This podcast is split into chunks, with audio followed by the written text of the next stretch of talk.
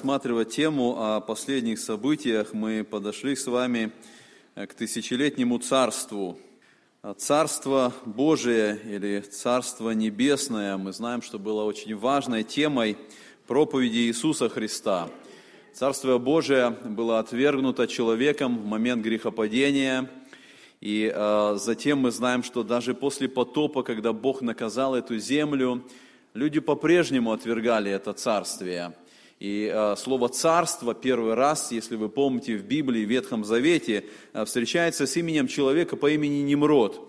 Это когда люди начинают устанавливать свои земные царства, свои земные правления, когда они делают это противность Богу, противность установлению Господнему. И вот с этого момента начинаются все эти земные царства.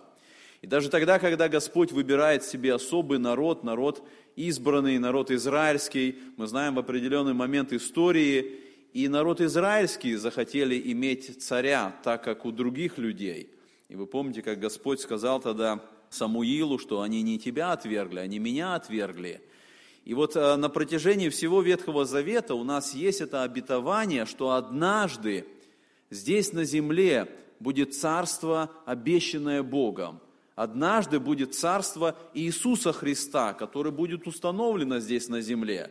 И вот как раз мы подошли к этой теме для того, чтобы посмотреть ее. И вначале я хочу, чтобы мы опять вернулись вот к этой нашей общей схеме, для того, чтобы каждый раз, когда мы двигаемся дальше и дальше в рассмотрении всех этих событий последнего времени, а, чтобы мы а, могли иметь общую картину. И мы с вами рассматривали в прошлый раз вот этот момент пришествия Христа на землю и говорили о тех событиях, которые должны произойти, когда Христос придет. И один из этих моментов – это суд над живыми народами, когда Христос а, соберет, э, восседая на престоле, все народы и, сказано, отделит, как пастырь отделяет овец от козлов. Это будет важный момент, потому что вот в этот момент отделения как раз и будут определены те народы, которые войдут в тысячелетнее царство – Туда войдет Израиль, о котором мы говорили, который обратится к Богу, будет очищен, переплавлен. Они войдут в тысячелетнее царство, но туда также должны будут войти некоторые люди в физических телах, которые будут в этом царстве.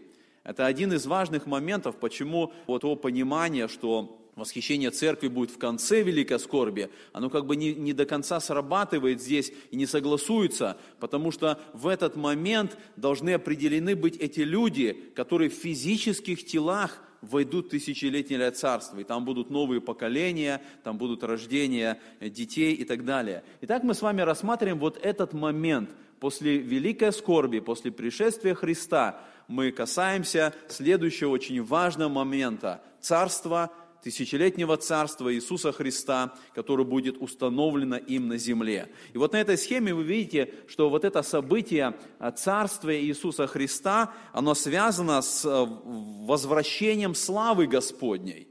Славы Господней, которая ушла с того момента, когда храм а, Соломона был разрушен – и мы читаем с вами, я хочу прочитать э, несколько стихов, вот 43 э, глава книги пророка Иезекииля, которая описывает это событие с первого стиха 43 главы. «И привел меня к воротам, к тем воротам, которые обращены лицом к востоку. И вот слава Бога Израилева шла от востока, и глаз его, как шум вод многих, и земля осветилась от славы его».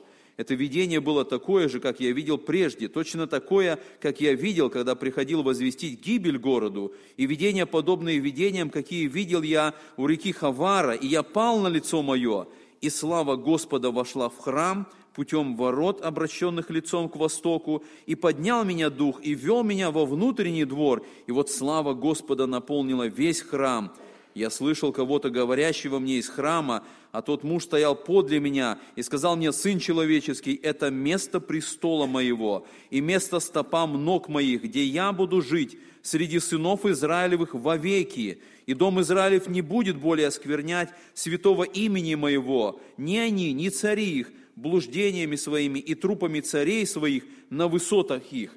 Вот это обетование, которое было дано о том, что однажды вернется эта слава Господня. Однажды она войдет опять в храм, который будет отстроен. Господь говорит, я буду там, престол мой будет там, слава моя, моя будет а, опять видима для людей. И это как раз вот этот период, о котором мы рассуждаем сейчас. Период тысячелетнего царства. Для того, чтобы посмотреть на эти моменты, давайте вначале мы увидим, как много в Ветхом Завете и в Новом Завете дано этих обетований о пришествии этого царства – а, вообще, если смотреть вот на сколько сказано о втором пришествии, очень много текстов, очень много ветхозаветных обетований. И вот если так быстро нам посмотреть, мы видим, что это было обетование Аврааму дано. Аврааму было сказано о том, что земля, Господь говорит, я землю дам навеки. И он говорит, я дам землю тебе и потомкам твоим навеки. И это обетование не исполнилось. Сказано, что Авраам не получил, потому что мы видим, даже земля, которая была дана э, народу, она потом была утрачена, потеряна. И мы видим, даже в настоящее время происходит вот это возвращение народа в землю, но само обетование еще не исполнено, потому что Господь сказал, я тебе дам. Там не сказано было, что твои потомки получат потом когда-то. Бог сказал, я тебе дам и потомству твоему. И Павел начинает истолковывать это, если мы читаем Галатам 3,16, сказано, это обетование было дано Авраама и семени его, которое есть Христос. То есть это обетование должно исполниться в будущем, когда Авраам получит то, что Бог обещал землю, и семя его, которое есть Христос. Христос будет также наследником этого обетования.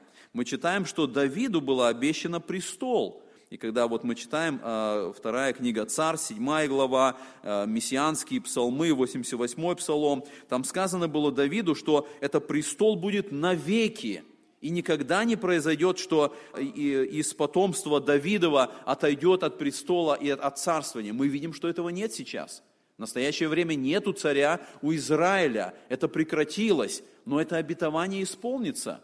Давиду не было сказано, что он будет на престоле – но обетование было, что тот, кто отчресил его, тот, кто из потомков его, он будет сидеть на престоле. И это исполнится в тысячелетнем царстве в отношении Иисуса Христа. Мы находим, что Даниилу было сказано, и Даниилу было сказано о царстве. Вот вторая глава Даниила, седьмая глава Даниила, сказано, что это царство, которое будет вечно стоять. Сказано, что ему дана власть, слава и царство, чтобы все народы и племена, языки служили ему, и владычество его, владычество вечное. Это однажды должно произойти.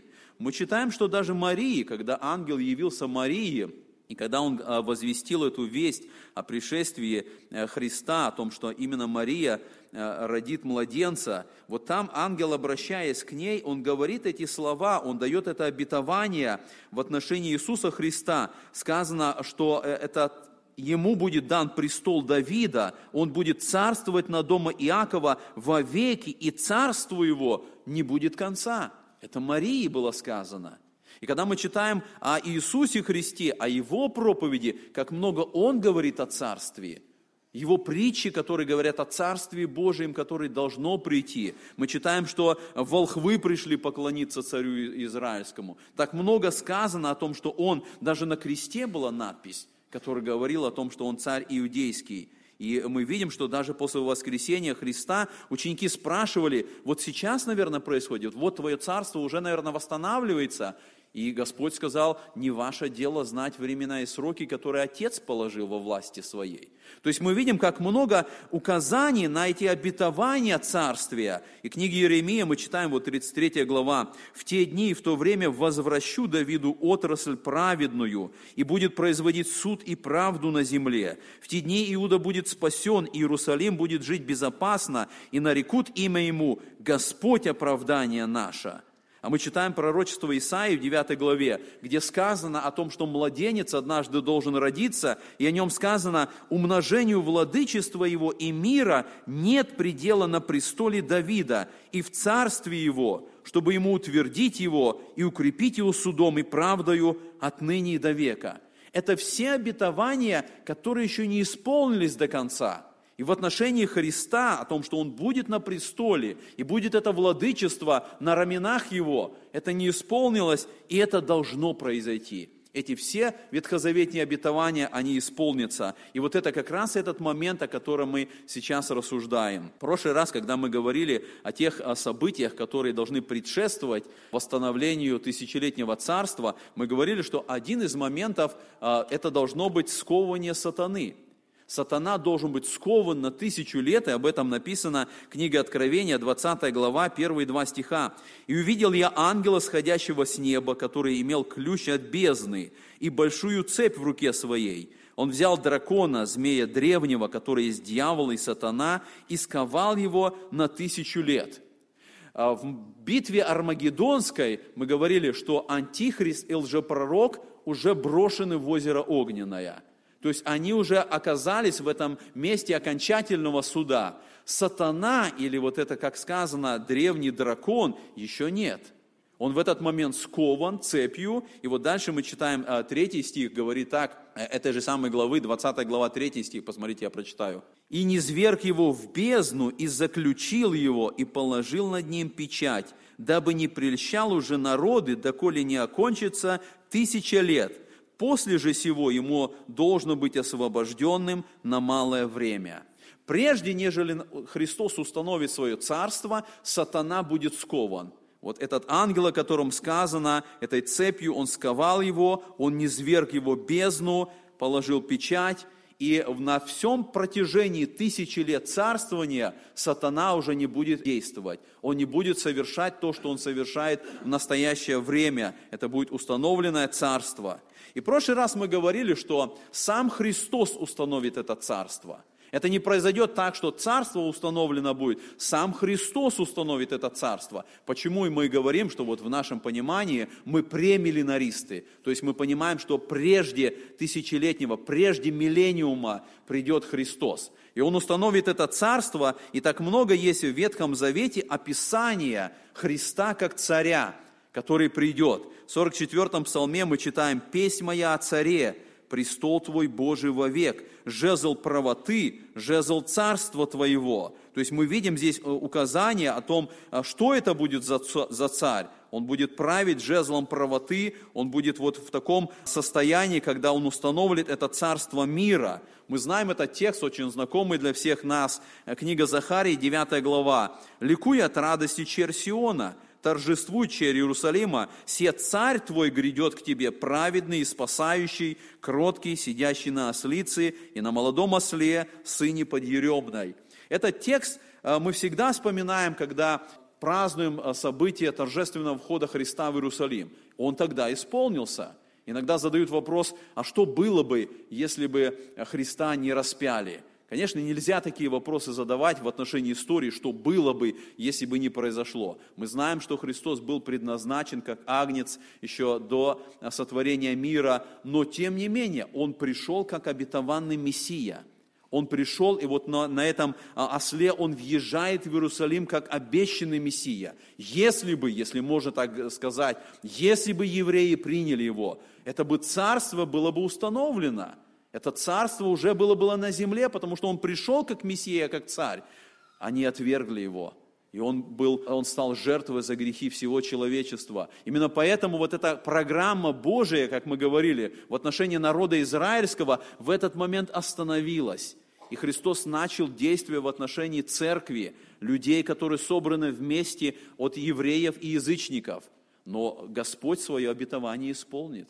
И он однажды придет как царь, и он, будет, э, он установит свое царство. Мы читаем дальше, из Захарии 9 глава 9 стих написано, «Тогда истреблю колесницу Ефрема и коней в Иерусалиме, и сокрушен будет бранный лук, и он возвестит мир народам, и владычество его будет от моря до моря, и от реки до концов земли». Это будет мировое царство – мы говорили, что Антихрист пытался установить мировое царство, многие пытались, но вот это будет именно царство мира, в том смысле, что это будет мир на земле, и это царство, которое будет во всем мире.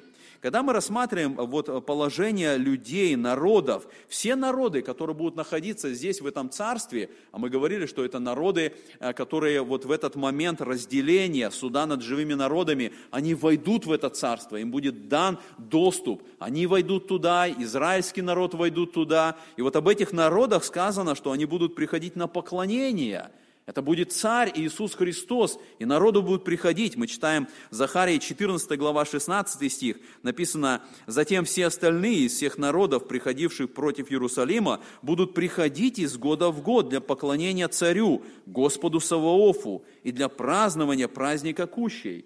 То есть те народы, которые пошли против Бога э, в битве Армагеддон, они будут уничтожены. Но те, которые не были против, и мы сказали, они не приняли начертания, но они были из этих народов, вот они сказано, они будут приходить на это поклонение а, для того, чтобы воздавать честь и славу э, царю. Мы читаем также, что в этот момент будет отстроен храм, и вот я сказал, слава Господня, она будет, будет обитать в отстроенном храме. Мы читаем вот об этом храме с 41 по 44 главы книги Иезекииля. И там очень много дано этих деталей. Вообще э, книга Иезекииль так много говорит об этом будущем храме. Столько не говорится ни о храме Соломона, ни о храме Ирода, ни, ни о храме Зарававеля. Сколько говорится об этом будущем храме, который будет. Его можно сравнить только с описанием Скинии, как там даются вот эти все детали, как Скиния должна быть построена. Столько говорится об этом будущем храме. Это утверждает нас, что это действительно произойдет. Все эти детали, как должны быть построены, все эти комнаты, все эти колонны, все эти размеры, которые даны там, они только утверждают нас, что это произойдет, что река будет выходить из-под храма, и она будет течь. И вот когда мы смотрим, мы видим, что это действительно произойдет. Этот храм будет восстановлен.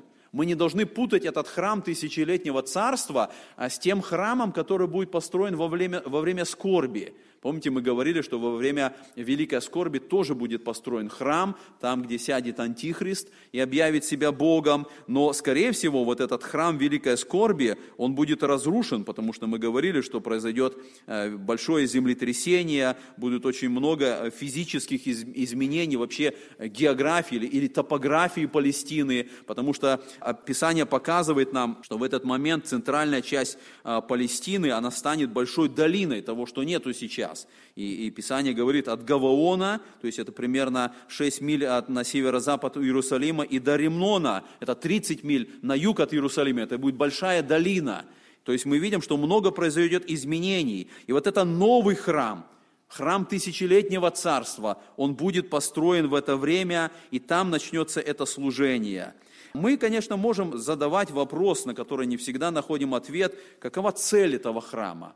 Зачем в тысячелетнем царстве нужен будет храм? Потому что когда мы читаем, вот книга Иезекииль, э, когда идет описание, там служение будет происходить в этом храме, даже жертвы будут приноситься в этом храме. И мы задаем вопрос, зачем нужен будет храм, когда сам Христос будет там? Трудно ответить, вот как бы дать полноценные ответы. Несколько моментов, возможно, мы можем здесь отметить. Первое, для того, чтобы продемонстрировать святость Божию – и храм будет, мы читаем, что и храм будет отделен стеной, это детально описывается, это будет указание на святость Божию, которая вот в этом храме будет как бы сосредотачиваться. Мы можем сказать, что это будет место пребывания славы Божией. Вот мы читали эту главу книги Иезекииля, слава Божия а, сошла, и она обитает в этом храме, и люди будут приходить, и они будут видеть это. Это будет жертвоприношение, да, хотя мы должны понимать, что смысл жертвоприношений будет не так, как в Ветхом Завете, как за грехи и как указание на жертву Христа. Это, возможно, будет указание на жертву Христа, только на прошлое,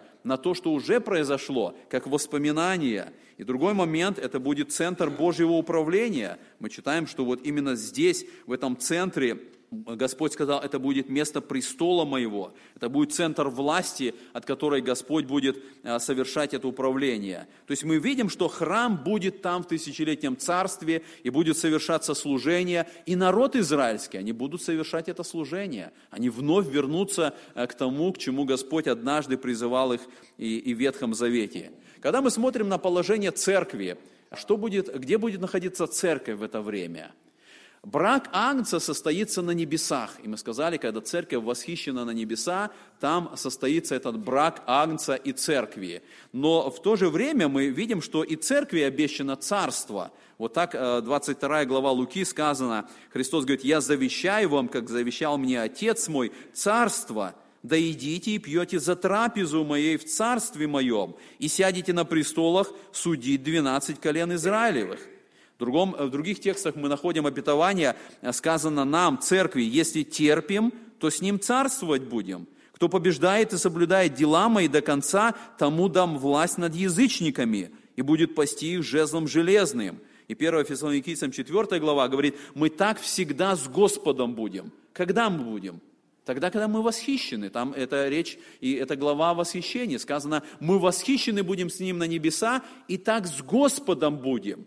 Поэтому, если Господь придет на землю и будет устанавливать свое царство, сказано, мы с Господом будем. Здесь, конечно, мы можем рассуждать, вот каким образом церковь уже в прославленных телах, в воскресших телах, как церковь, как, как невеста Христа, как она будет в это время на земле, где она будет, каким образом это будет происходить. И у нас нету как бы конкретных указаний, есть только некоторые образы, которые немножко помогают нам понять это. Во-первых, мы говорим, что это брак Агнца, который состоялся на небесах, а тысячелетнее царство, по сути, это пир – и помните, мы говорили, э, написано в 19 главе книги Откровения, что блаженный званный на брачную вечеру Агнца. Вот там состоится брак, сама официальная, если можно сказать, церемония, и потом это будет на земле сам пир, и сюда приглашаются уже гости. То есть будет жених Христос, будет церковь как невеста, и гости будут на этом пиру. Это израильский народ и язычники, которые будут в это время вот здесь находиться э, во время тысячелетнего царства. Они будут эти званные на брачную вечеру Агнца. Другой образ, который мы находим, это, возможно, по структуре храма. Вы знаете, что в храме было три части, святое святых, святилище и потом двор, двор язычников. Возможно, вот в этом будет место пребывания церкви, она будет со Христом, как в святом святых, вот там на престоле. Потом святилище, как место для народа израильского, которые будут служителями. И потом языческие народы, как двор, как третья часть вот этого храма. То есть мы видим как бы в этом положении церкви. И еще один образ, который мы можем э, вспомнить, это событие преображения Христа. Вы помните, когда Христос поднялся с учениками на гору преображения и преобразился, и Петр потом говорит, мы возвестили вам силу пришествия Христа. И вот там, на, в этом, на горе преображения, мы говорили, что там явились ему Моисей и Илья, беседующие, там ученики находятся рядом, а потом, когда они с горы спустились, там народ ожидал. То есть это тоже какой-то образ, который показывает, что Моисей и Илья, они как бы являются образом церкви, воскресшая часть, а другие, как в новых телах, живые, которые со Христом, в близком общении. Потом там ученики, которые э, как бы указывают на израильский народ, который будут служители. И язычники там где-то у подножия горы. То есть мы не знаем точно вот этих моментов положения церкви, но мы видим, что церковь будет там в этом особом нераздельном общении с Иисусом Христом, как со, со своим женихом. Когда мы рассуждаем о израильском народе и думаем, каково положение будет израильского народа а, в царстве, Израиль станет главным народом земли. И мы читаем об этом Исаии, 61 глава, 6 стих написано так. «А вы будете называться священниками Господа, служителями Бога нашего. Будут именовать вас, будете пользоваться достоянием народов и славиться славою их народ израильский вновь станет главным народом на земле. Они будут служить Богу, они будут возвещать Его имя, они будут как бы э, всемирными миссионерами. Вот посмотрите следующий текст, который говорит об этом, 60 глава книги Исаии. «И придут народы к свету Твоему», то есть к свету народа израильского, «и цари к восходящему над Тобою сиянию. Возведи очи Твои, и вокруг все они собираются, идут к тебе, сыновья твои издалека идут, и дочери твоих на руках несут. То есть цель и задача народа израильского будет возвещать славу Божию. Они будут этими миссионерами, благовестниками, они будут служителями на протяжении всех этих тысяч лет царствования Иисуса Христа. В Священном Писании даны нам указания на условия тысячелетнего царства, как изменится жизнь в этот момент – и мы с вами находим указания, что а, условия будут особыми, потому что, когда мы смотрим на то, что произойдет в тысячелетнем царстве, Бог, по сути, за, на протяжении этих тысячи лет, Он совершит то, что было предназначено для земли с самого начала. Момент грехопадения а, человек отверг, и мы видим, грех пришел, как результат греха пришло проклятие, проклятие, которое легло на эту землю, и мы читаем, что вся тварь в совокупности стенает вот от этого проклятия, которое легло. Это проклятие легло на животный мир, это проклятие легло на самого человека, на плоть человеческую. Почему люди стали болеть, почему люди стали умирать. Но вот в тысячелетнем царстве это проклятие будет убрано. Божья цель сада Едемского, она осуществится вот здесь, на земле, в тысячелетнем царстве. И мы можем отметить несколько моментов. С природы будет снято проклятие. Посмотрите, мы читаем 11 глава Исаии. «Тогда волк будет жить вместе с ягненком, и барс будет лежать вместе с козленком, и теленок, и молодой лев, и вол будут вместе, и малое дитя будет водить их, и корова будет пастись с медведицею, и детеныши их будет лежать вместе, и лев, как вол, будет есть солому». То есть мы видим, проклятие снимается вот с мира животных, и животные, хищные животные, они становятся травоядными, они едят траву. И мы видим, что вот дальше, если прочитать следующий текст, посмотрите, а, как дальше сказано, 8-9 стих. «И младенец будет играть над норою аспида, и дитя протянет руку свою на гнездо змеи. Не будут делать зла и вреда на всей святой горе моей, ибо земля будет наполнена ведением Господа, как воды наполняют море». То есть мы видим здесь, что э, уже все эти животные хищные, которые э, зло приносили, уничтожали друг друга, э, они уже не делают это. То есть все как бы возвращается в состояние сада Эдемского. И мы знаем, вот это проклятие было, в первую очередь оно коснулось змея. Помните, там в третьей главе Бытие сказано о змею, проклятый пред всеми зверями полевыми вот это слово «перед», у нас как бы такое впечатление, что вот всех зверей построил Господь, и змея перед ними, и перед ними проклял. Еврейское значение этого предлога означает «в первую очередь». То есть проклятие легло на змея, и он, сказано, а, уже стал на чреве своем ходить и питаться прахом, но это в первую очередь. А потом проклятие легло на весь животный мир – Почему появились хищные животные, почему они уничтожают друг друга, потому что это все результат проклятия. И мы видим, что здесь сказано, что это проклятие будет забрано, и они перестанут уже, написано, не будут делать зла и вреда на всей горе. Дальше мы замечаем следующее обетование, что с земли будет снято проклятие. Не только с животного мира, а с земли. И мы читаем, что земля была проклята за грех Адама, Бытие 3 глава. И как результат вот этого проклятия сказано, тернии и волчицы произрастит она тебе. Земля понесла это проклятие, и э, в результате жизнь стала несчастной. И мы видим, что вот это проклятие земли, оно привело к тому, что происходит на протяжении всей истории человечества. Это штормы, грады, наводнения, засухи, бесплодные земли, пустыни. Это все результат вот того проклятия, которое Господь сказал. И мы видим, что, э, я говорил, Павел сказал, что в результате этого вся творение, как бы земля, она стенает – от того, что это проклятие существует. Но однажды наступит этот момент, когда проклятие будет снято с земли, и наступит совершенно другая жизнь, когда не будет всех вот этих вот природных катаклизмов, торнадо, всех этих засух, наводнений, цунами, землетрясений, вулканов, вот всего того, что происходит в настоящее время, это уже не будет происходить. И следующий момент, мы видим, что проклятие снимается с тела человеческого – в результате грехопадения это проклятие легло, грех поразил тело, человек стал умирать. В результате этого а, люди стали болеть, и мы читаем, мы это видим, люди болеют самыми различными болезнями. Но мы читаем Исаии 35 глава, сказано, «Тогда откроются глаза слепых, и уши глухих отверзутся. Тогда хромой вскачет, как, вскочит, как олень, и язык немого будет петь, ибо пробьются воды в пустыне, и в степи потоки». То есть мы видим, что когда снимается проклятие с человеческого тела, люди будут избавлены от всех болезней.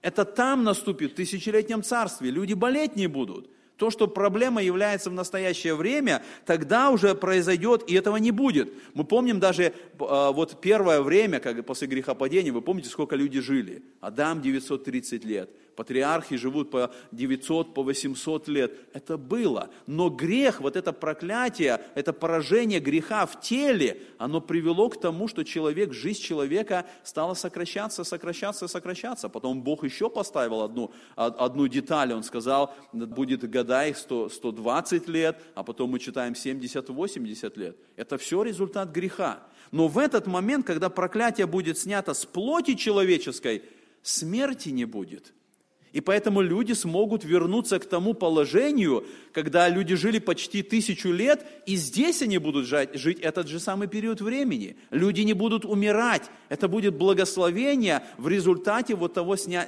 проклятия, которое будет убрано.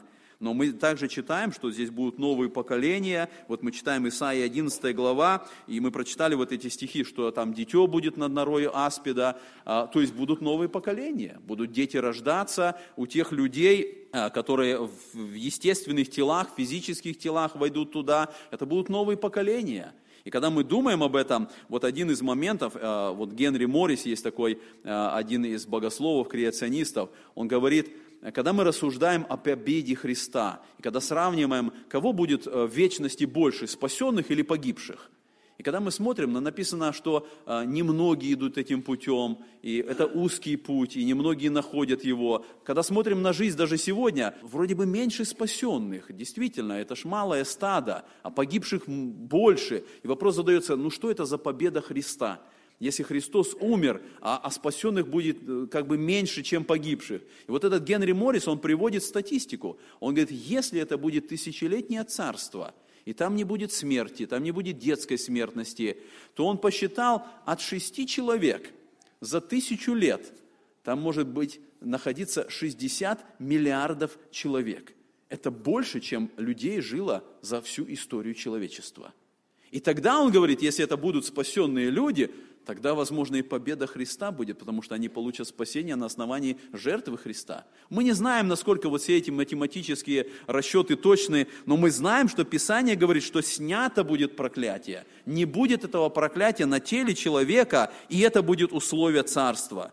И последний момент, который мы находим в условии царства, это будет мир и справедливость. Посмотрите, мир, справедливость и благосостояние – мы читаем Михея, сказано, 4 глава, «И будет он судить многие, и обличит многие племена в отдаленных странах, и перекуют они мечи свои на орала, и копья свои на серпы, не поднимет народ на народ меча, и не будут более учиться воевать». Христос установит царство, которое будет характеризоваться правдой и справедливостью, там уже не будет какой-то несправедливости. Там будет мир, то есть не будет войны, которая проблема на протяжении всей истории человечества. Там будет материальное благосостояние. Написано, что урожаи будут постоянные. Когда еще только вы не будете успевать э, снять урожай, уже новое будет, э, новые плоды будут приноситься. То есть будут решены все вот эти социальные проблемы, которые в настоящее время есть в этом мире. Это будет благосостояние земли. Это будет золотой век век земли. Это будет, когда земля вернется к тому плану Божьему в отношении физического мира, который был э, в Божьем плане с самого начала. Некоторые моменты есть, которые мы можем отметить, вот тех наказаний, которые тоже будут в тысячелетнем царстве. Мы с вами читаем книга Исаии, 65 глава, 20 стих. Здесь так сказано, что грешники царства будут наказаны – в 20 стихе написано, «Там не будет более малолетнего и старца, который не достигал бы полноты дней своих, ибо столетний будет умирать юношею, но столетний грешник будет проклинаем». Оказывается, в тысячелетнем царстве будет тот, кто назван грешник. И когда он определен как грешник, даже столетний, написано, что он будет проклинаем. Это говорит о том, что даже в тысячелетнем царстве будет возможен грех – и это покажет, что несмотря на то, что сатана скован, и он не искушает, то люди в физических телах, достигшие этого положения, они по-прежнему в какой-то момент будут согрешать. Я не знаю, чем они будут согрешать, как, не будут приходить на поклонение или еще что-то. Естественно, это не будут те люди, которые прошли вот весь этот период великой скорби, видели все эти суды, остались верными. Возможно, новые поколения, о которых я сказал, дети, которые будут рождаться, которые не прошли этим путем великой скорби, возможно, они будут каким-то образом совершать грех. И вот сказано, что если это даже будет происходить, то столетний будет умирать. Это будет сразу буквальное наказание. То есть грех не будет распространяться. Если кто-то совершает грех, то Писание говорит, что Господь будет править жезлом железным. Это значит, грех будет моментально наказан там. И это покажет, что человек вот в этом состоянии, даже несмотря на отсутствие а, этого искушения со стороны сатаны, он еще не может наследовать вечность. Ему нужно изменение, прежде нежели Господь установит вечность, люди должны еще раз все-таки измениться. Они не могут войти вот в своем физической плоти а, в вечность и наследовать ее. Поэтому вот это мы с вами рассмотрели, этот большой период тысячи лет, и мы увидели, это блаженное упование. Мы можем на это уповать. Однажды наступит этот период, когда Господь придет, и когда земля, созданная Богом, она достигнет вот этой цели Божьего плана – а мы можем уповать на Господа. И когда мы рассуждали о тысячелетнем царстве, сегодня мы должны задавать себе вопрос, Господь царствует в нас? Да, Господь ушел, Он однажды установит свое царство, но для церкви Он сказал, Царствие Божие внутри вас есть. Сегодня это царствие духовное, оно внутрь нас, и мы должны сегодня уже принимать Господа царем. Мы сегодня должны поклоняться Ему. И когда мы читаем вот все эти детали, все эти описания, даже этого храма, книги Иезекииля, мы видим, как Господь очень детально желает нашего поклонения. У него нету мелочей, у него нету на что он не обращает внимания. Он желает, чтобы мы признавали его царем. Он желает, чтобы сегодня мы уже поклонялись, зная, что однажды наступит этот момент тысячелетнего царства. Да благословит нас в этом Господь. Аминь. Эту проповедь вы можете найти на сайте Церкви Спасения salvationbaptistchurch.com